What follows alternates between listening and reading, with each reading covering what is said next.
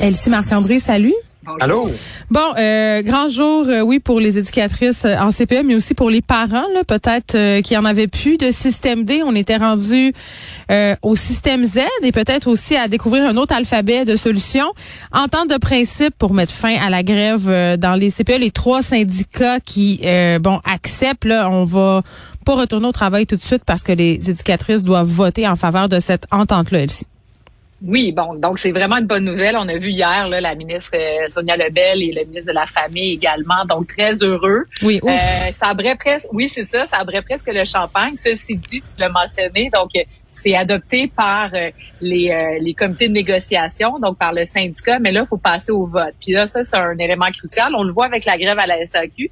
Donc, mm-hmm. les, les, les, têtes dirigeantes du syndicat avaient accepté, mais finalement, ben, quand ça passe au vote, ça a été rejeté par les travailleurs. Donc, c'est pas terminé, mais disons que ça s'annonce vraiment bien. Puis je pense que pour tout le monde, à l'aube de Noël, euh, pour euh, les éducatrices, pour les travailleuses aussi de soutien des CPE, pour le gouvernement, c'est un gros mm. morceau parce que les CPE, ça fait partie de leur stratégie pour s'en aller en élection l'an prochain.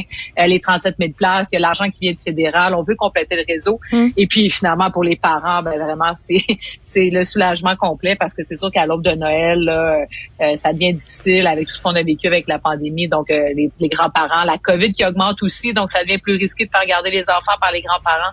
Donc, euh, ça va vraiment soulager tout le monde. J'espère que ça va passer. Puis, juste en terminant, moi, je voudrais quand même souligner la grande solidarité euh, de tous les travailleurs des CPE parce que euh, on appuie les éducatrices. Mais un CPE, ça roule pas juste avec des éducatrices. Il y a les cuisinières, il y a mm. les préposés à l'entretien, il y a les secrétariats. Donc, tous ces gens-là n'arrivaient pas à obtenir les mêmes augmentation budgétaire. Puis tu sais, c'est quand même des petits salaires à 18, 21 dollars de l'heure. Donc les, les plantages, ça faisait presque rien que l'augmentation. Donc ben bravo aux éducatrices d'être restées solidaires. Deux affaires. Quand on sait aussi que les cuisiniers, les cuisinières gagnaient pas mal plus cher dans des écoles primaires et au secondaire que dans des CPE pour le même travail, c'était clairement pas juste. Mais, mais comme tu dis, c'est bien que tu le soulignes. Là, un, c'est pas fini tant que c'est pas fini. Deux, euh, revenons à cette solidarité. Moi, j'ai été surprise. Ça me surprenait pas que les parents soient solidaires euh, des éducatrices parce que les parents là sont au premier loge. Ils voient bien le travail que ces femmes-là abattent jour après jour, leur importance aussi dans l'écosystème familial. On le répète souvent ici, le réseau des CPE, Pauline Marois, qui permet à bien des femmes d'accéder au marché du travail. Mais j'avais pas l'impression que la population allait être autant mobilisée justement pour des gens qui sont à l'entretien parce que justement, on a peut-être une moins grande idée de leur importance, mais ils l'ont bien communiqué, euh, les syndicats. Donc les gens étaient aussi C'était le temps que ça finisse, Marc-André, là. Mais, mais tout de même, ça, ça me surprise. Mais je fais ça, je pense, je pense que les parents ont vu ça comme un, comme une espèce un tout, hein. Ouais. C'est pas juste les éducatrices, c'est l'ensemble aussi du personnel qui vient en support euh, pour les éducatrices, mais aussi pour les pour pour les enfants également. Fait que ça, je pense que ça l'est. Là, c'est ça qui va être intéressant parce que a le raison, c'est pas fini tant que c'est pas fini. On l'a vu avec les gens du côté de la SAQ. Là, tu sais, aujourd'hui et demain, la, pour la CSN, bon là, c'est les votes, mais la grève continue, même si on en entend de principe. Fait que si jamais euh, c'est pas accepté. Là, peut-être que les parents vont être un petit peu moins là euh, willing entre guillemets de supporter la cause parce que là, il y avait une entente de principe. On fait deux journées de grève aujourd'hui et demain qu'on aurait peut-être pu retourner au travail. Euh, là, on vote, donc on va avoir, on devrait du côté de la CSN avoir les résultats dimanche. Donc mm. on espère que les les représentants syndicaux, ceux, qui étaient autour de la table avec Mme Lebel, d'être capables d'appuyer ça, puis de dire aux gens, là, on appuie, puis on dit oui, puis lundi, on est de retour pour finir le, dernier petit bout avant, avant Noël. Que les petits puissent reprendre le chemin de leur CPE.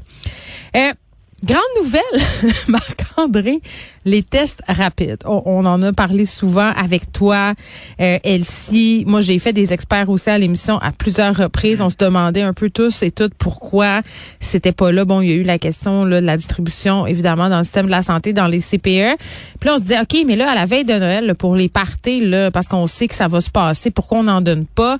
Là, on apprend quand même euh, qu'on va en distribuer aux parents. Euh, les élèves des, du primaire, là, on aura droit euh, puis je sais pas encore, puis tu m'expliqueras là, comment ça va fonctionner. Là. En tout cas, moi, j'ai deux enfants en primaire, euh, donc je vais avoir des tests, c'est tout ça?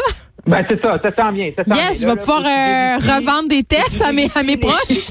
Les, sacs à dos. tu sais, quand les sacs à dos, là, ils arrivent dans la maison, là, tu, tu, tu, vérifies donc.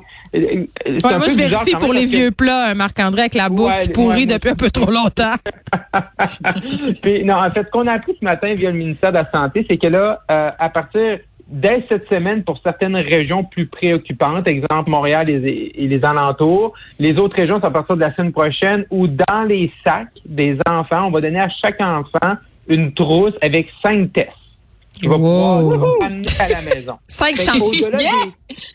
Yeah! Donc, au-delà des tests qui sont dans les écoles, si un enfant, mettons, commence à tousser subitement là, pendant son cours de français, ou on passe un test, là, à la maison, on va nous envoyer des tests. Maintenant qu'on dit cette semaine pour certaines régions, ben là, euh, cette semaine, c'est aujourd'hui puis demain. Là. Fait que euh, je sais pas comment la distribution, là, je suis pas sûr qu'il y a des parents qui vont avoir des tests chez eux. Faut qu'il passe par le Père Noël, lui, il y a des trucs pour livrer à bien du monde en même temps.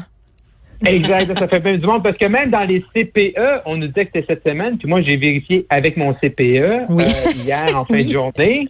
Et on l'avait pas encore reçu parce que là, faut que tu passes une commande, puis ils vont venir te livrer. Puis là, il y a des CPE qui, eux, ils n'ont pas fait de commande, mais ils ont reçu des boîtes de tests. Tu vois, ça a l'air un petit peu compliqué. Mais en tout cas, d'ici Noël, on va garder ça un petit peu plus mm. large, on devrait finalement recevoir des tests. C'est 3 millions de tests hein, pour euh, préscolaires primaires, là, chez, surtout chez les 5-11 ans, on le savait, c'est eux qui sont pas encore euh, doublement vaccinés, qui sont, qu'on est en processus. Donc, c'est une bonne nouvelle. Euh, on, est encore loin du 10 millions de tests que M. Dubé voulait nous donner, mais ils ont trouvé une façon de les distribuer. Fait que tous les parents qui ont des enfants, bon, on aura euh, euh, cinq tests. Mais là, si tu fais ton petit test à la maison et ton enfant est positif, bon, là, c'est sûr que tu l'envoies pas à l'école, mais également, ils vont te demander pareil d'aller faire un test. Oui, mais c'est pas aussi fiable qu'un test PCR. Ça, c'est normal, mais au moins, tu as une bonne idée, là. Écoute, Marc-André, je veux dire. Non, non, je, dis pas exactement, je dis pas que c'est une mauvaise chose, mais aussi ce qu'on entend d'aller refaire un test en ouais. de dépistage, c'est que le gouvernement il aime ça, avoir le contrôle des chiffres. Tu sais, là, de, tu sais, de, fait que là, ils veulent pas perdre le contrôle, fait qu'il dit. Ben, il y a le criblage aussi pour le variant. Euh, je pense que c'est important, mais, mais tu sais, ça va éviter parce que je sais pas, là, c'est sûr que vous êtes dans la même situation que moi. Là, on est tous parents ici, là. Euh, moi, mon fils, en ce moment, il y a un petit, un petit rhume, là. On l'a fait tester, c'est négatif, mais c'est parce qu'à chaque fois, on se pose la question. Au moins, avec les tests mhm. rapides, tu le sais que sa gueudille au nez n'est ah pas dangereuse pour les autres, tu sais. Fait que c'est un peu ça le principe. Puis, tu sais, là, on, a quand même, à Québec, un retour des, des masques en classe. Tu sais, aujourd'hui, quand même, là, je sais pas vous, là, mais moi, j'ai pas de quoi. Matin, là, 1821 cas, euh, on n'a jamais atteint ça, là. C'est un sommet depuis quand même un, méchant bout. Euh, on regarde aussi ce qui se passe du côté de l'Europe. Puis, il y a bien des gens qui se disent, à quand le retour du masque? Dans les écoles secondaires aussi, parce que je sais pas pour vous, mais moi, je reçois des lettres environ à chaque jour des écoles de mes enfants pour dire qu'il y a des classes euh, où il y a de la COVID, des classes qui sont fermées, là, Elsie. Exactement. Ben, je suis, je partage exactement ton point de vue. Puis oui, 1800, là, moi aussi, ce matin, on, on se tenait dans le 1200, 1400, mais là, on a atteint un autre niveau. Puis est-ce que ça, va se poursuivre comme ça, euh, à suivre? Sais, souvent, on, on, a comme été fiers au Québec. On se dit, ah, ben, tu sais, on va survivre à ce qui se passe en Europe, mais finalement, ça finit par nous tomber. euh, la vague nous, nous, nous, ramasse en plein visage. Bref, à suivre. Les tests rapides, juste, tu sais, pour vous donner un peu d'espoir, là. Moi, euh, mon garçon est en sixième année, puis il y a eu un cas de COVID dans sa classe et ils ont été testés avec des tests rapides la semaine dernière. Wow. Donc, ouais. Donc, il y a des tests rapides en circulation. J'en ai pas eu dans le sac à dos. Mais, t'es as pas vus. T'es as pas vus de tes yeux. Moi, quand, tant que je les vois pas, je ne crois pas. C'est comme Dieu. Mais il y a des enfants qui se font tester avec ça. Fait que ça, c'est quand même vraiment bien. La seule chose, c'est que les tests rapides, si on n'a pas de symptômes, ben faut faire attention au diagnostic qu'on se donne avec ça là. Bref, tu oui, moi je parce que dans le temps des fêtes, on teste tout le monde, c'est comme OK, mamie, papy, venez-vous-en, tout le monde est correct, mais finalement les symptômes sont déclenchés deux jours plus tard, tout le monde est contaminé. En tout cas, ça, il n'y a pas de risque zéro, il y en aura pas, mais il ben, faut se donner là, on a quand même quelques moyens pour nous éviter des situations qui auraient pu être évitables parce que c'était flagrant. Moi, je pense que c'est ça, puis on est dans un discours aussi au niveau du gouvernement où on dit aux gens gérez-vous là, à un moment donné. Ben euh, oui, surtout quand tu as des symptômes, c'est ça qui est un peu euh, fatigant, c'est que pour le mm. moins de symptômes, tu dois te ramasser au stade olympique ou dans un dans un dans un Une chance que j'habite à côté, à distance de marche, donc euh, je fais des allers-retours régulièrement avec trois enfants, je peux vous le dire. Euh, parlant du stade olympique, continuons cette discussion sur euh, les Jeux olympiques de Pékin, hein, ce boycott diplomatique, le Canada qui emboîte le pas, chafouré à l'Assemblée nationale. Les gens sont fatigués, la gang. Hein? C'est les couteaux volent bas, les javelots volent bas. Oui, ben c'est ça. Donc, vas-y, ah, vas Marc-André. Ah, ben, le, le, Canada a finalement, euh, a finalement donné sa position. Donc, euh, on va faire un, un, boycott diplomatique. Moi, personnellement, je pense que c'est une solution mitoyenne euh, pour que les athlètes puissent participer. Puis en plus, le Canada, on n'a pas les moyens d'entrer en guerre diplomatique avec la Chine. Donc, est-ce qu'on peut passer un peu inaperçu là-dessus? moi, ça ferait bien mon affaire, mais bon. Et, et, et, sinon, on peut pas passer sous silence l'échafourée, effectivement, entre Gabriel Nadeau-Dubois et le premier ministre. Donc, ça, ça fait deux jours que ça euh, c'est parti sur euh, la question des, des expos justement, donc euh, au stade. Et donc c'est pas tant l'enjeu du stade qui a été le, le débat, mais plutôt le fait d'essayer de camper les personnages. Donc François Legault essaie de camper Gabriel Nadeau-Dubois une autre fois de plus comme le jeune qui prend pas la fonction de premier ministre. Attends, on se rappelle de la saga T'es un woke, toi t'es Maurice Duplessis là. Là, on est dans un nouveau chapitre de cette affaire là.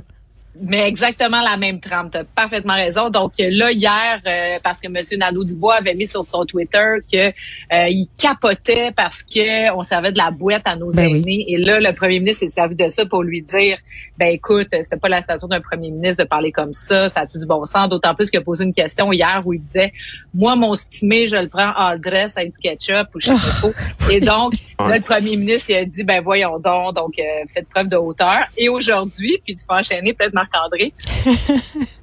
Ouais, ben là, c'est ça. Là, aujourd'hui, c'est euh, c'est hein, épisode 2 oui, sur l'histoire du stade olympique, où là, euh, euh, sur le nouveau stade, et là, ce que ce qu'on pose encore des questions, mm. à savoir si le gouvernement va investir ou non dans ce dans le projet là qu'on a entendu parler, qu'on n'a pas vu beaucoup de détails. Là. Mm. Et là, c'est là que là, le monsieur Legault qui a dit que s'il y avait un projet pour une équipe professionnelle de pétanque qui aurait des retombées économiques importantes, ben on pour voir si ça améliore les revenus nets du gouvernement pour financer l'éducation, la santé et l'environnement. C'est ce que dit M. Legault à l'Assemblée nationale. Beaucoup enthousiaste, hein? C'est. Euh, ouais, ben là, c'est ça. Là, c'est rendu là que non, on va pas être dans, dans, le stade, dans le nouveau stade, mais si c'est rentable, à coût nul, mais si le pétanque, là, je pense que. Mais la pétanque, ça va tout sauver euh, les CHSLD puis tout, là. Il va y avoir du saumon fumé, euh, des sashimi, du caviar et des truffes, là. Si on joue à pétanque, tous les problèmes économiques vont se régler, là. C'est clair. tu comprends pas, Marc-André. Non, c'est ça, je comprends pas. Je suis pas, je suis pas assez intelligent. C'est que le, M. Legault, là, il faut voir qu'il dise la vérité. Ça, il tente d'investir dans le stade à Montréal. Ben oui. les gens vont être contents, puis quand les gens sont contents, il est content. Il s'assume. C'est ça. Puis de toute façon, le projet, on l'a même pas vu. On sait pas ce qu'ils demandent. On sait pas comment ça va coûter, où ce qu'ils veulent le mettre. M. Bronfman, on le voit pas. Il fait pas d'entrevue. Fait que là, M. Legault se, se, trouve à défendre un projet qui est pas le sien, mais à pas vouloir nous dire s'il va embarquer ou pas.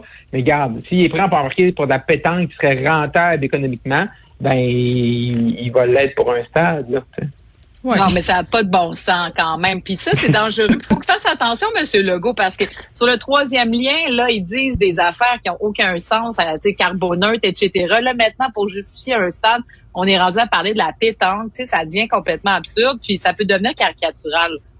Ben oui, bon, ben, ben, en tout cas, ça nous fait euh, des, des, segments de radio qui sont un peu drôlatiques. Écoute, il y a les feux de l'amour, euh, ou plutôt il y avait les feux de l'amour tous les jours à 4 heures. Maintenant, on peut euh, se tourner vers le drama du Salon Bleu. Demain, on se...